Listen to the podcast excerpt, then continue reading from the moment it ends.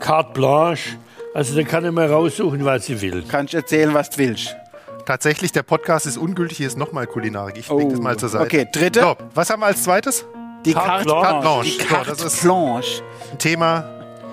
Da würde ich mir seltsame Hobbys klar mal vornehmen.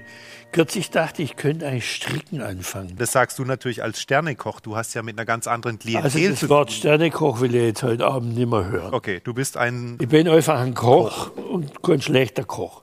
Ich habe einen Diesel, der noch nicht verboten ist, aber auch schon ziemlich alt. In Stuttgart ist es ja und der Oh. eine ist- das Rarität schon fast. Schönste ist es so ein Darfst du noch nicht fahren in Stuttgart mit dem Diesel? VW. Und es ist der schönste Tiguan überhaupt, den es gibt, weil er ist rundrum zerbeult und zerkratzt.